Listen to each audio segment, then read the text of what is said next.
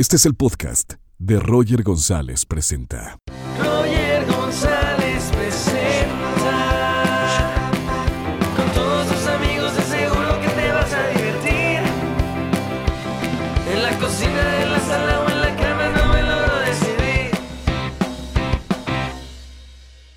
¿Qué tal? ¿Cómo están? Bienvenidos a un nuevo episodio de Roger González Presenta en esta modalidad desde casa y viviendo en esta cuarentena en todo el mundo, no solamente en México, en todos los rincones del planeta, pero aprendiendo y siendo la mejor versión de cada uno de nosotros. Tengo el gusto de esta, en esta edición de conectarme a cualquier parte del mundo con grandes personalidades y el día de hoy quiero presentar al ganador de Masterchef de la séptima edición de España, Alex. Bienvenido a Roy González Presenta. ¿Cómo estás? ¿Qué tal? Bueno, primero de todo, muchas gracias por invitarme a esto. Es un placer desde aquí, desde Barcelona, desde España. Eh, muy feliz, muy feliz, muy bien. Estamos intentando llevar, supongo que será el tema del día, el tema del coronavirus, ¿no? Que nos está afectando desde, desde vuestra casa hasta mi casa. Eh, nos encontramos todos en la misma situación, que estamos en casa, pero por lo tanto, eh, buena salud, que es algo muy importante, y muchos proyectos para cuando termine este año. Alex, en este programa siempre contamos historias de vida inspiradoras. Seguramente tienes una gran historia que contarnos. Todos tenemos una historia, pero para la gente de este lado del continente que no te conoce, ¿cómo, cómo empieza tu historia? Mira, eh, yo tengo una buena historia para contar y es que mi familia proviene de una empresa de pescaderos, de, teníamos desde los abuelos ya una empresa de pescaderías. Entonces yo ahí poco a poco, eh, cuando cumplo los 16, me, me, reúno con mi familia, empiezo a trabajar en el negocio familiar y ahí pues claro, cuando entras en un negocio donde eh, la gente quiere comprar pescado de mucha calidad, pero no te dejan trabajar porque eres muy joven, no se fían de ti, poco a poco nos hemos la confianza del cliente y esa confianza del cliente eh, lo que me repercute a mí es que eh, me dejan empezar a preparar pescados. Empezamos sí. a hablar con la gente de pescados, de recetas, y ahí nace un poco la pasión por la cocina, donde empiezo a saber recetas, empiezo a practicarlas en mi casa, y de ahí evoluciona todo muy rápido hasta que empiezo a cocinar a mis amigos y pasamos pues un día que vemos un anuncio donde pone eh, si te quieres apuntar al casting de Masterchef, pero nunca me había pasado por la cabeza presentarme a un talent de cocina. Pero bueno, prueba suerte, sin más, porque se presentan 28.000 personas. ¿28.000? 28.000 personas se presentaron este año. Mucha gente. A ver, pl platíqueme un poquito, eh, porque también tenemos nosotros eh, Masterchef en, en, México, pero eh, también fue un fenómeno allá en España desde la primera edición, o cómo ha sido la evolución de, de Masterchef en España. Mira, eh, ahorita vamos por la octava, la primera, la segunda, la tercera fueron bien, pero yo creo que se dio un, un, un impulso muy fuerte cuando empezaron a tomar mucha conciencia las redes sociales. Sí. Empezó a viralizar lo que es el programa a públicos más jóvenes. Entonces, entre que es el auge de la comida en casa, la gente está empezando a cocinar más, solo faltó pues que fuera un buen talent de cocina con buenos personajes y ahí pues es lo que te digo, este año pasamos a ser casi 28.000 personas, donde claro, tú ves imposible, imposible pasar una fase, no te hablo de pasar cinco entrar y ganar, eso nunca lo tienes en mente. Así que esto lo que te da un poco es una lección de vida de que todas las metas que decimos que son imposibles son totalmente mentales, no son físicas porque todo se puede conseguir. Pero no pensabas tú dedicarte a la televisión o estar en televisión. Si estabas con tu madre en la pescadería, eh, ¿alguna vez imaginaste que ibas a dejar ese negocio y entrar a la industria del entretenimiento? No, para nada, para nada. Yo veía mi futuro más puesto en, eh, estamos a punto de lanzar una startup de, un pescado para gente joven en la gran distribución y ahí quedó todo parado porque empezamos con los castings, empezó a focalizar mi cabeza en eso y, de ahí pues bueno pasamos a lo que somos ahora que somos pues una, una, una persona pues conocida eh, pues por la gente por, por, ganar un talent de cocina, por una profesión que es eh, ser chef y que ahora pues encaramos todo lo que es la energía de lo que vamos a hacer en el mundo de la cocina. Oye, Alex, ¿y cómo fue eh, todo el proceso de, de, Masterchef? O sea, el, el, programa. Eres el ganador, pero ¿cómo llegaste a, a, ir pasando cada una de las etapas para, para ganar? Claro, es loquísimo. Entras en un, en un, programa donde concursan 15 personas que no conoces de nada, que nos juntan desde el primer día juntos en una casa. ¿Te llevaste bien con ellos? ¿Cómo? ¿Te llevaste bien con ellos?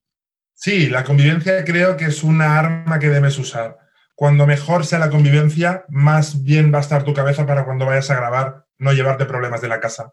Entonces, esto es una carrera de fondo, son tres meses y medio, y yo entendí desde el primer día que si quería por lo menos intentar llegar a la final, debería tener la cabeza centrada en lo que es el programa y aislarme mucho más de lo que son los, los, conflictos en la casa. Por lo tanto, dije, no me voy a meter en ningún problema, voy a ir a hacer mi concurso y este creo que fue una parte importante del éxito, de tener la atención puesta en solamente ir a ganar.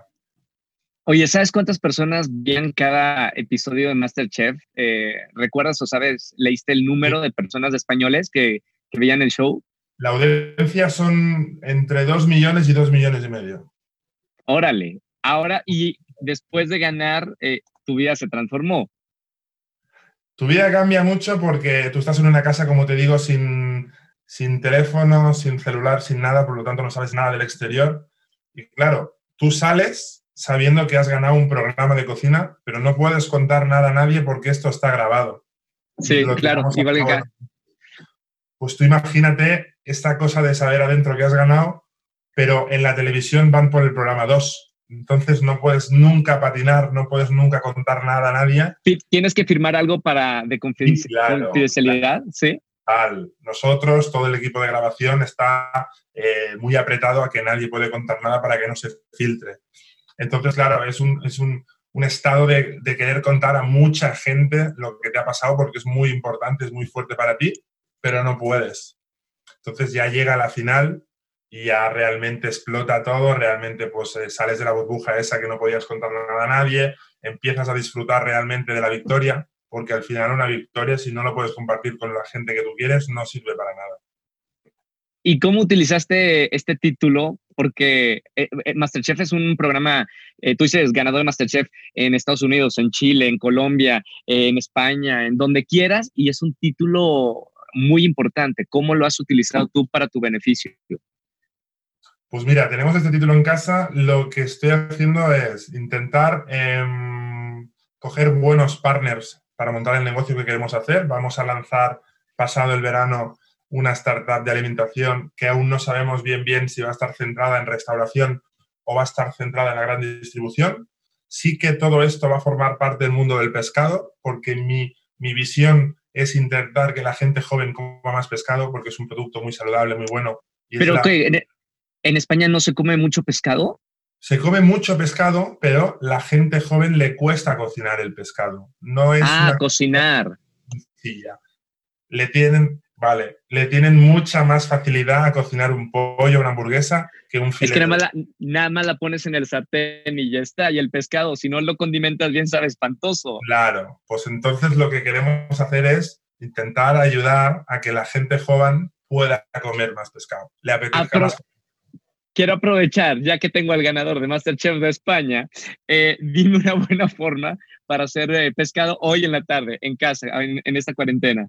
¿Qué sueles comer? ¿Sueles comer eh, pescado blanco, salmón, atún? ¿Qué te suele gustar más? Salmón. Salmón porque creo que es el más fácil. Claro. Yo el salmón es una cosa muy fácil que cojo un poquito de mantequilla, la derrito en la sartén, marco el salmón, unas gotitas de soja, unas gotitas de limón y un poco de sal. Y esto es maravilla pura.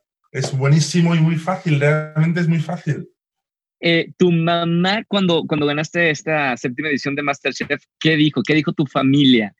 Wow, eso fue una de las cosas más importantes para mí porque al final vengo de una familia que me lo ha dado todo y esto fue un poco devolver todo el esfuerzo de toda la vida peleando porque yo tire para adelante. Yo de pequeño, de muy joven, era el típico chico que pues, pues eh, la liaba en la clase, que siempre pues estaba un poco en problemas sin hacer daño a nadie. Y esto fue un poco decir, toma mamá, eh, esto es un poco un regalo, la mitad de este regalo es para ti. Fue súper bonito. Qué maravilla. Oye, eh, Alex, quiero eh, tocar un poco el tema de cómo está la situación en España, porque a nivel mundial sabemos que empezó en China, Italia estuvo muy fuerte e inmediatamente después España eh, se puso muy complicado y, fue uno de los focos de, Europa. ¿Cómo viviste todo esto del coronavirus? Pues te cuento muy rápidamente. Yo estaba terminando un máster en San Sebastián, que es el norte de España, porque era una parte del premio de Masterchef. Y sí. no podemos llegar casi casi a terminar el máster porque la gente se tenía que volver para su casa, porque empezaba ya eh, a pegar fuerte esto del coronavirus y se empezaba a escuchar mucho el confinamiento cada persona en su casa. Una cosa que yo nunca habría llegado a imaginar, que se cerrara un país entero. Entonces, pues bueno, eh, al principio creo que la población en general lo subestimó un poco, pensando que esto era una cosa que venía de China y que no nos podría pasar. Y en España, pues en tres semanas pegó muy fuerte y ahora mismo estamos pues en, creo que son más de casi, casi 100.000 contagiados, 20.000 son médicos, que es una parte muy importante porque al final si la sanidad está contagiada tenemos un problema porque son la gente que nos tiene que curar. Y bueno, vamos recuperándonos, tenemos 46.000 recuperados, que son muchos, tenemos 6.000 muertos, que también son muchos, Sí. Y lo que estamos intentando pues, es intentar estar en casa, aportarnos lo mejor posible, porque es la única forma de, de parar con esto. No hay otra fórmula porque la vacuna, evidentemente, sabemos que saldrá, pero le van a quedar 12, 18 meses para que realmente toda la población la pueda tener. Ahora, te voy a contar algo personal, eh, Alex. Eh, yo hace 3, 4 años no cocinaba. Ahora con esta cuarentena me he metido a la cocina. De la visión de alguien que sabe, un chef, eh, ¿crees que muchas personas se van a meter a la cocina ahora que no podemos ir a restaurantes? Es una muy buena forma de despejarte. ¿Qué es para ti cocinar? ¿Qué sientes cuando estás cocinando? Mira, yo creo que la cocina ahora mismo es un, es un descubrimiento o es una razón de pasar el tiempo de mucha gente. Mucha gente comía fuera en restaurantes o en el menú del día porque no querían ir a casa a cocinar. Y ahora a lo mejor, por, porque toca, porque es obligación estar en casa, han descubierto que disfrutan cocinando. Ya no solamente se alimentan, sino que pasan ese bonito rato cocinando lo que van a comer. Yo siempre lo digo, cuando comes algo que lo has hecho tú, sabe mejor. Aunque te quede mal, tú cocinas para tu familia y siempre dices, ah, bueno, ¿eh? Un día te voy a cocinar a ver si dices lo mismo. Pero esto, eh, yo creo que estamos delante de una, buena oportunidad para, mucha gente. Eh, estamos viendo que todo lo que es en streaming está, está funcionando mucho. Entonces yo creo que la cocina no va a ser eh, menos, sino vemos aquí, por ejemplo, en Estados Unidos una plataforma que se llama Masterclass, que es una plataforma donde, bien, muy conocida, pues aquí en España estamos intentando lanzar algo parecido porque sabemos que todo lo que es el yoga, el deporte, la cocina, todo lo que son hábitos que a veces hacíamos fuera de casa, van a tener más peso en la casa y vamos a tener un poquito más terreno para darle ahí. Y de las cosas positivas que, podemos sacar de, todo esto, eh, ¿cuál es tu visión? Ahora hemos tenido más tiempo de, de reflexionar, de hacer cosas que no hacíamos cuando, cuando esto no estaba pasando. ¿Cómo crees que una vez que termine todo esto el ser humano va a cambiar? ¿Eres mucho de, hacer introspección y reflexionar? Sí, soy mucho de darle vueltas a las cosas y de intentar ver la parte positiva de cuando nos pasa algo, porque siempre, por malo que sea, tiene cosas buenas. Lo primero y lo más importante creo que es el, el planeta. El planeta se está intentando recuperar de toda la cosa que le metemos, que es mucha. Nos damos cuenta de cómo han bajado rápidamente los índices de contaminación en China, en Italia, en España, muy rápidamente. Entonces yo creo que tenemos que tener mucha conciencia de que el planeta hay que cuidarlo. Y yendo más a la persona, en estos dos meses que vamos a estar más o menos en casa cada país, nos van a dar para conoceros mucho a nosotros, para saber realmente qué es lo que queremos, qué es lo que es con lo que disfrutamos. Entonces yo creo que la gente va a salir de sus casas un poco más, eh, queriéndose un poco más, sabiendo lo que quiere en la vida, sabiendo sobre todo lo que no quiere e intentando reforzar las relaciones personales, que creo que es lo que más echamos en falta a todos, el cariño de la gente. Dentro de, dentro de, eso, de ese pensamiento que acabas de decir, tú personalmente, eh, ¿qué has cambiado y qué te gustaría eh, cambiar? Pues yo me he dado cuenta de que a veces un, mínimo café, una mínima cerveza con una persona es mucho más importante que a lo mejor ir a la gran discoteca o ir al gran sitio, sino que creo que deberíamos valorar un poco más las pequeñas cosas de la vida, porque somos pequeños nosotros, vemos que viene un virus y nos fulmina a todos. Entonces, em, saber en lo que quieres trabajar, saber en lo que te gusta, disfrutarlo y cuidar mucho a los de alrededor. Yo me he dado cuenta de todo esto en pocos días, pero también es verdad que este, este tipo de aislamiento lo hice en Masterchef, porque estuve tres meses sin mi gente, sin teléfono, sin contacto. Entonces, sé un poco cómo reacciono ante estas cosas. Y a lo mejor hay gente que ve un mundo un poco más pequeño. Yo creo que es una parada técnica que vamos a hacer la humanidad para un poco frenar un ritmo y salir con muchas más ganas. Genial. Hermano, ya para terminar, no te quiero quitar más, tiempo, ¿cómo ven en España a México? Yo tengo muchos, muchos buenos eh, amigos, actores, músicos de españoles y, quiero ver cuál es tu visión eh, de México. Cuando te mencionan el país, ¿qué es lo que piensas? Mira, yo te digo la verdad, yo nunca he estado en México, mis padres han, ido mucho a México, tenemos buenos amigos ahí, entonces cuando ellos vienen para acá, que esta casa, que es nuestra casa, es su casa, siempre traen una alegría y un, un acento, una pasión que me gusta mucho. Es gente que quiere mucho y demuestra mucho, y eso me gusta mucho. Em, cuando hablo de México, yo como soy un fan de la cocina, soy muy fan de los tacos, intentamos hacer con los amigos noche de tacos. Oye, muy bien. Buenísima. E intentar pues eh, hacer una cochinita pibil, le metemos un poco de pescado. O sea, intentamos llevarnos un poco lo que es México a la mesa con unas buenas cervezas, disfrutar un poco. Entonces yo creo que México, como te he dicho, no he estado, pero creo que es un país buenísimo, donde se come muy rico, donde la gente es muy feliz y, y se nota en su comida. Es ideal. ¿Cuál es tu platillo favorito? O sea, si tienes que preparar un platillo para la persona que más amas, ¿qué le prepararías tú? ¿Cuál es tu especialidad? ¿Qué le prepararía? Yo, mi especialidad son los pescados, todos más o menos en común me gustan, me suelen gustar. Más vale. Tenemos las pescaderías, sé el producto, cómo hay que trabajarlo, sé cómo hay que cocinarlo. Entonces yo puede ser, hay un pescado que es mi favorito, que es el rodaballo, que es un pescado llano, buenísimo en España, muy cotizado. Entonces, un rodaballo a la brasa con unas buenas patatas y a lo mejor le haces un dulce de postre, una bomba de chocolate buenísima. Si es chico, a lo mejor no se la hago, si es chica, a lo mejor sí se la hago, todo depende. Pero al final, eh, lo que me ha dado todo esto con la comida es que, es que, o sea, prepararle la comida a alguien incluso puede gustarme más que comérmela yo.